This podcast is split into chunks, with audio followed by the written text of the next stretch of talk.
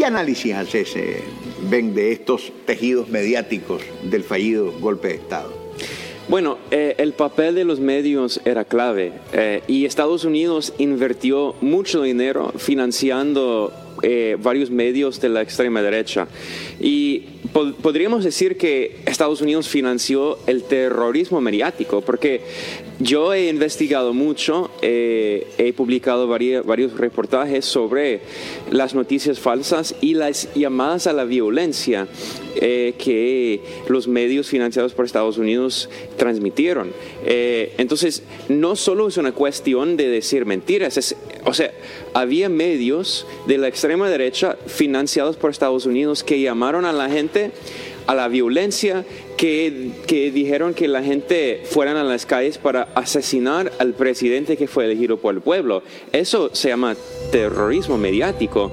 Eh, y bueno, también no solo los medios nacionales, sino los medios internacionales, porque había mucha propaganda, muchas mentiras en los medios internacionales diciendo supuestamente, por ejemplo, desde el primer día del intento de golpe, diciendo que el gobierno quería cortar el INS, que de hecho es exactamente lo contrario, fue el Fondo Monetario que está controlado por Estados Unidos, que quería cortar las pensiones hasta el 20% y el gobierno dijo que no, no es aceptable. El gobierno eh, propuso otra propuesta para aumentar los impuestos a las grandes empresas y es por eso que el COSEP inició el golpe de Estado.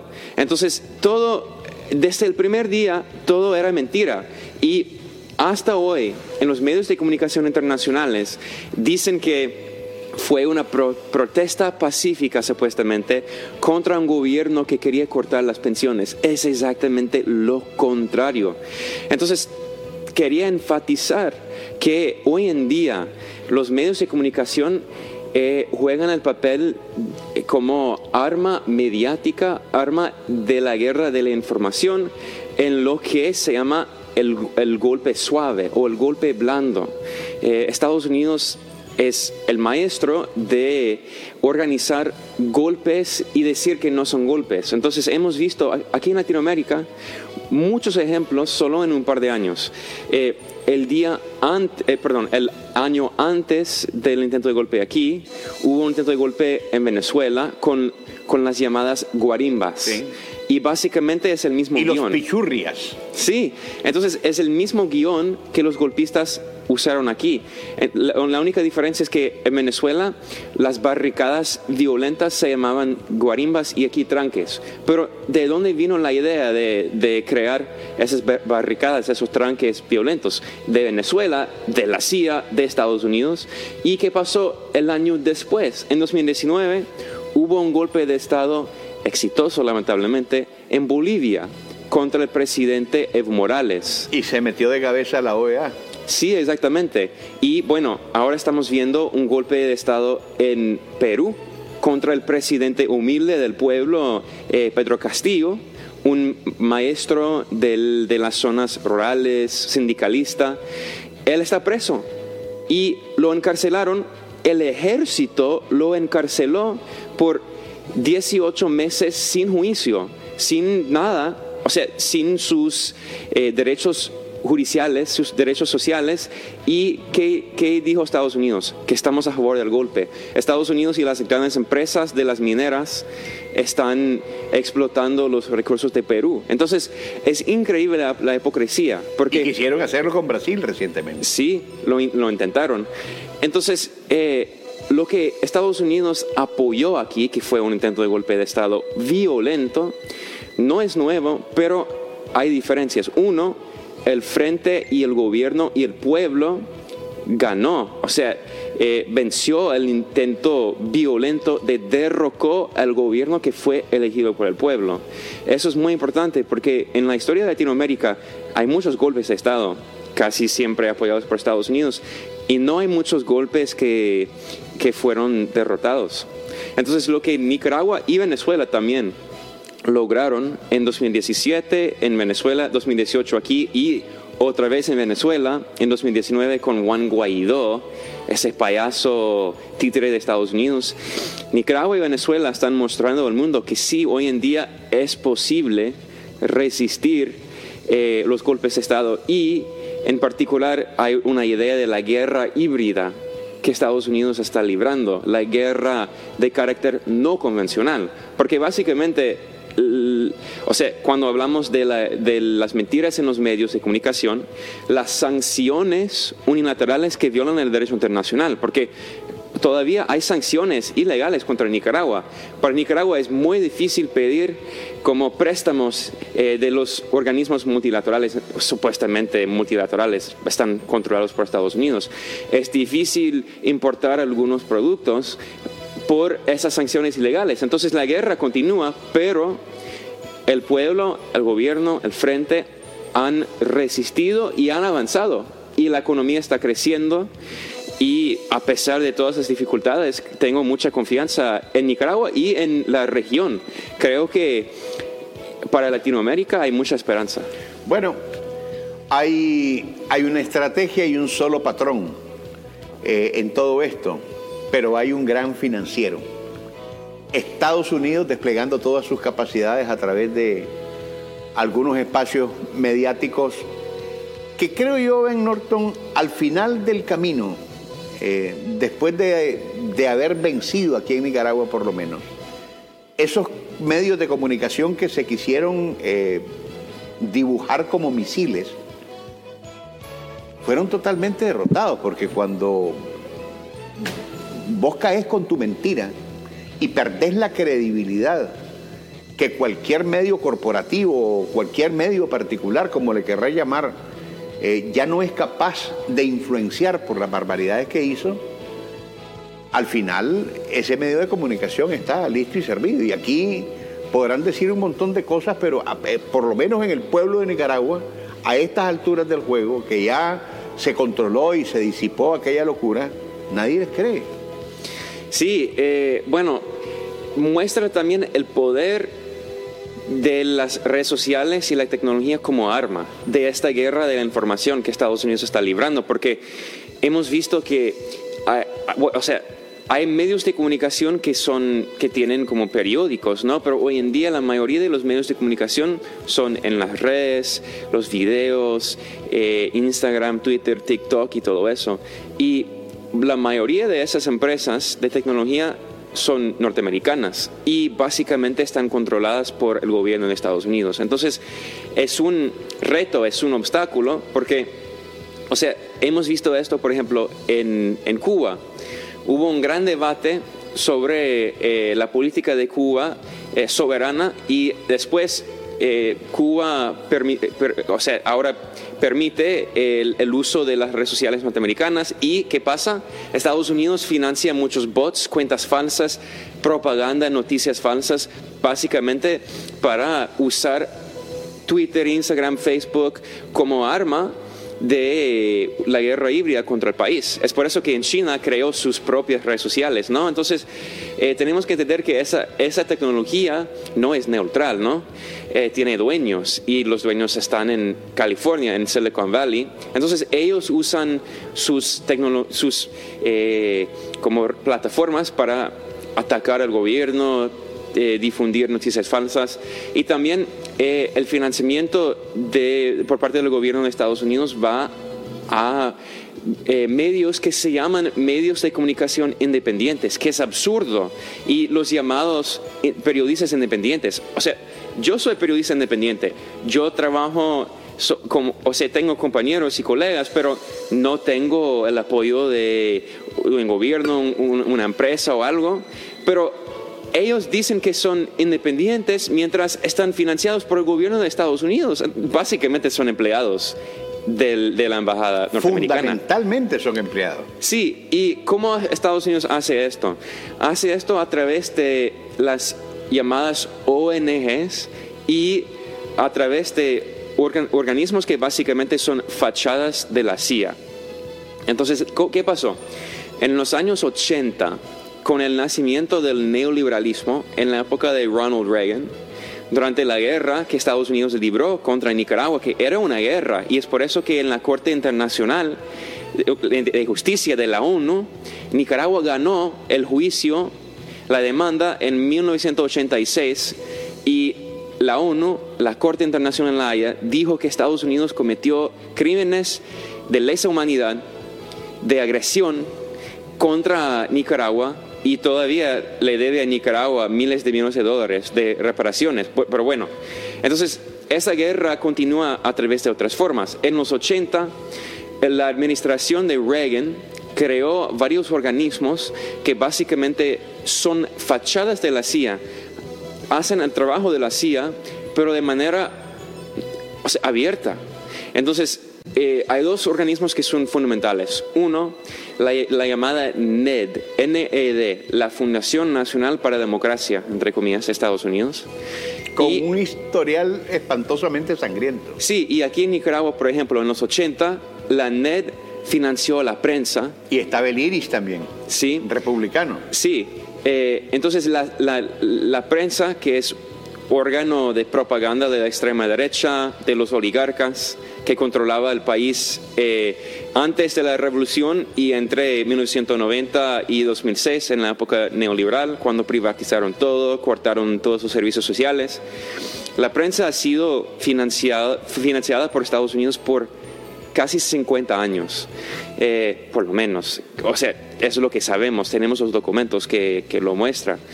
Eh, también otro organismo importante es la USAID, que es la llamada Agencia de Estados Unidos para el Desarrollo Internacional. Y, o sea, se hablan del desarrollo, pero de hecho quiere lo contrario.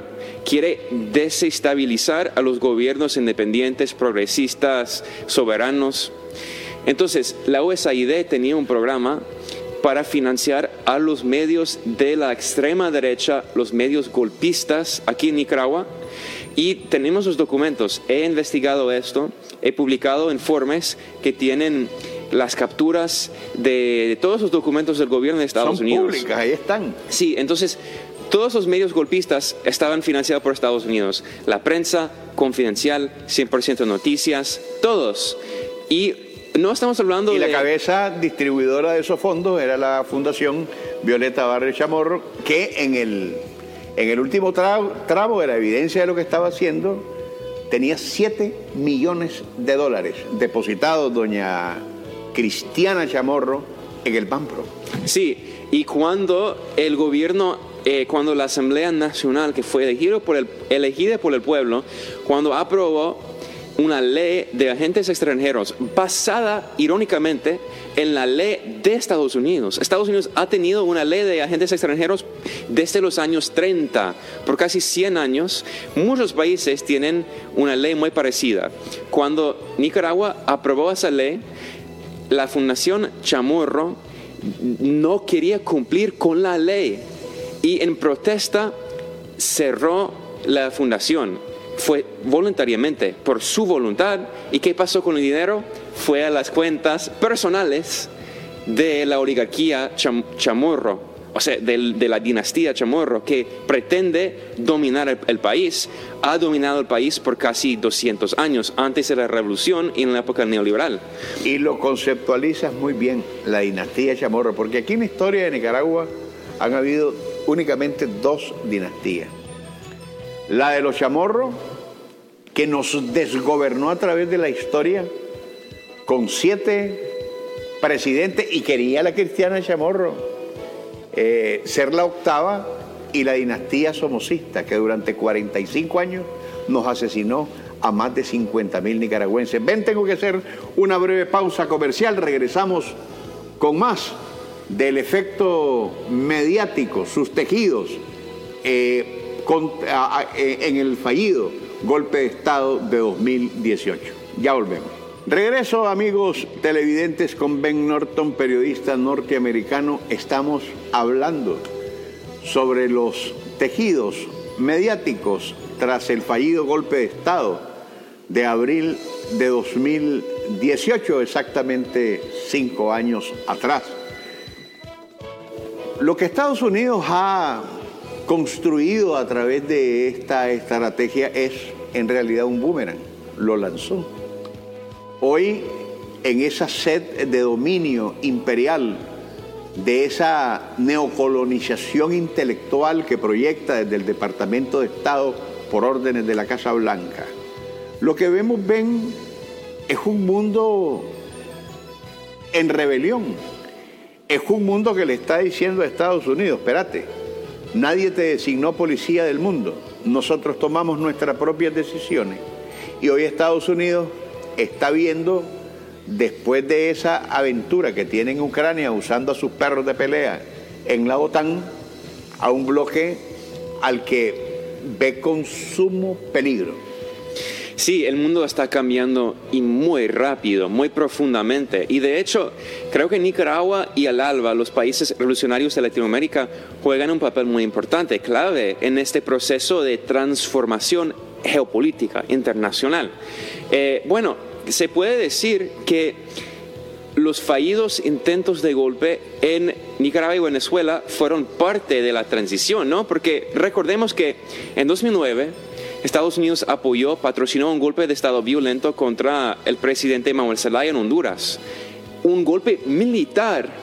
El ejército derrocó al gobierno elegido por el pueblo. En 2009 fue muy reciente.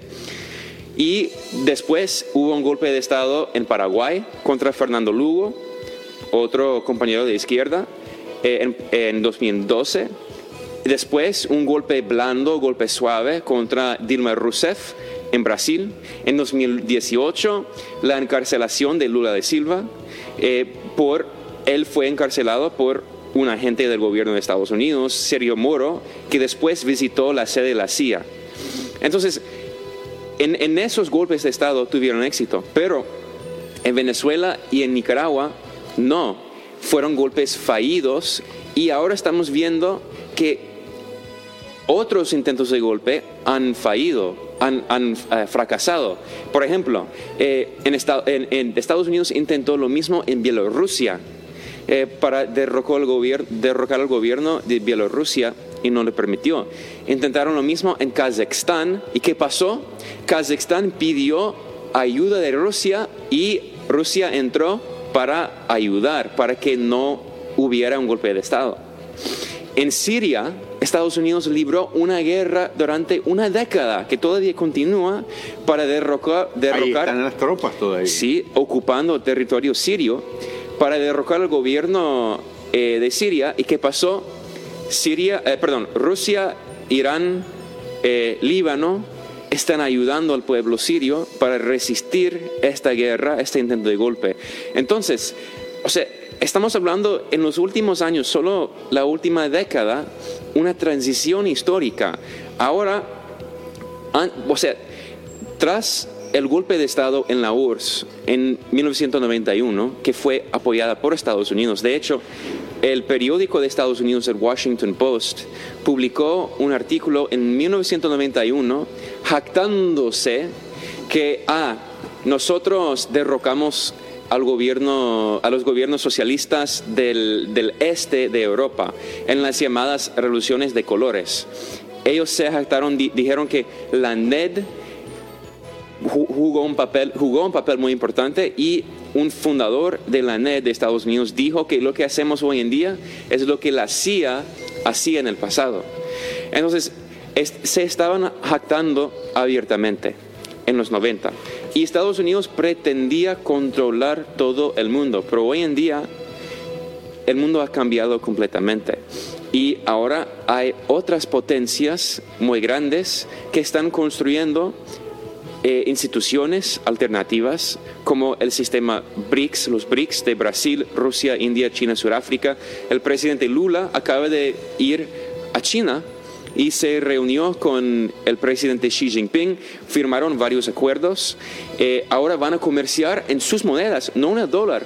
Y el presidente Lula dijo en el banco, el nuevo banco de, de, desarrollo, que es una alternativa al Banco Mundial que está controlado por Estados Unidos, dijo, ¿por qué siempre comerciamos en el dólar? Debemos usar nuestras propias monedas.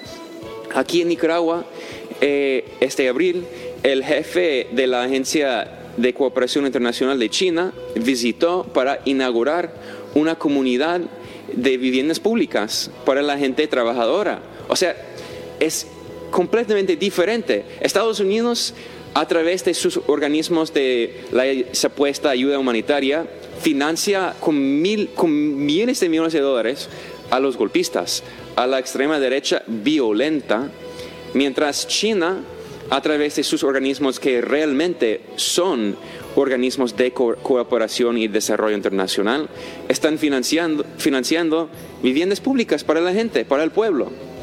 Y Rusia, o sea, el canciller Sergei Lavrov eh, ahorita está en Venezuela y viene, a Nicaragua. Viene a Nicaragua. Entonces, estamos viendo eh, cambios históricos y muy rápidamente. Y creo que todo eso cambió en la última década. Y con la guerra, en particular, la guerra de la OTAN contra Libia. La OTAN destruyó el Estado de Libia. Asesinaron al presidente Gaddafi, un presidente antiimperialista revolucionario. Lo asesinaron en una manera muy espantosa. Y fue un mensaje a todos los gobiernos independientes que es el terrorismo imperialista. Y muchos países dijeron, no vamos a permitir esto. Hubo una gran rebelión aquí en Nicaragua, en Venezuela, en Bielorrusia, en Siria, en Rusia, en Irán, en China, y está aumentado, aumentando. Cada día está creciendo esa rebelión. Yo creo que por, por todos esos eventos eh, de los que estamos hablando, del cambio del mundo, Estados Unidos más que su poder imperial, lo que ha perdido es la autoridad moral que creía tener para demandar a otros una democracia que quería imponer fuera la de ellos hacia otros pueblos, que representaba la negación al progreso, al desarrollo, y que otros gobiernos eh, en el mundo, como el de Nicaragua, entendieron que no iban a poder crecer ni desarrollarse con ese modelo neoliberal que es el que representa Estados Unidos. Hoy Nicaragua es precisamente otra, porque decidió que no todos los huevos debían estar en una sola canasta y ahora tiene en la soberanía eh, que le asiste en cuanto a la voluntad política que le corresponde porque emana su, su poder de gobierno desde las elecciones, el pueblo que lo eligió, tener relaciones, abrirse al mundo con otros países, aunque esos países no coman en la misma mesa con los Estados Unidos.